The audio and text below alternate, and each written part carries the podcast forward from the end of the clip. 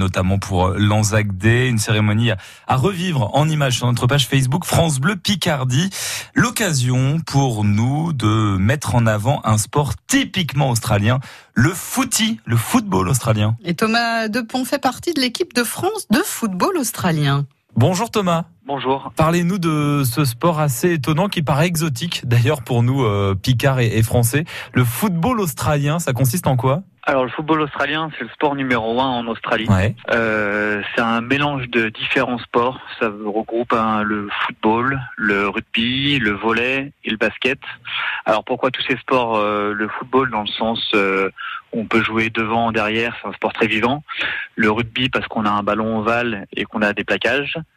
Le basket parce que toutes les remises en jeu sont des entre-deux et le volet dans le sens où on ne peut pas lancer la balle, mais on est obligé de taper dans le ballon comme au volet pour faire des passes. Le but c'est de, de, de, marquer des buts, de mettre des essais, c'est quoi Exactement, le but c'est de marquer des buts entre des poteaux.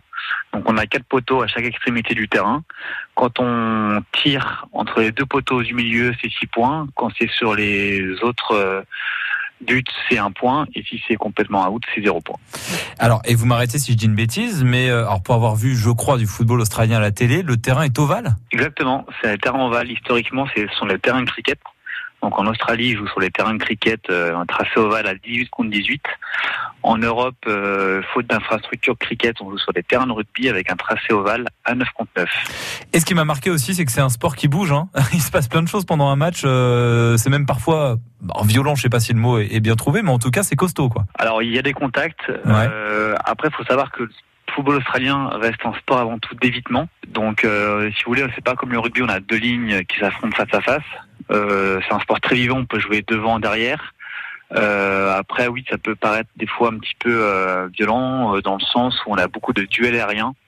Et les chocs aériens, c'est souvent un, peu spectaculaire. Allez, on va pas dire violent, on va dire viril.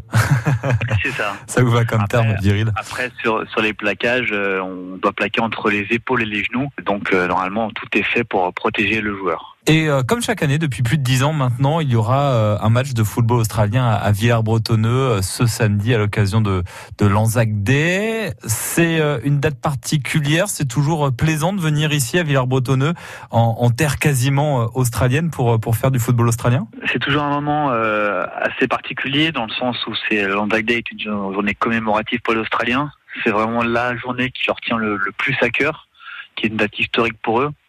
Euh, les Australiens, quand ils viennent à Villers-Bretonneux, c'est beaucoup d'émotions et une part de leur histoire euh, australienne qui est, qui est en France.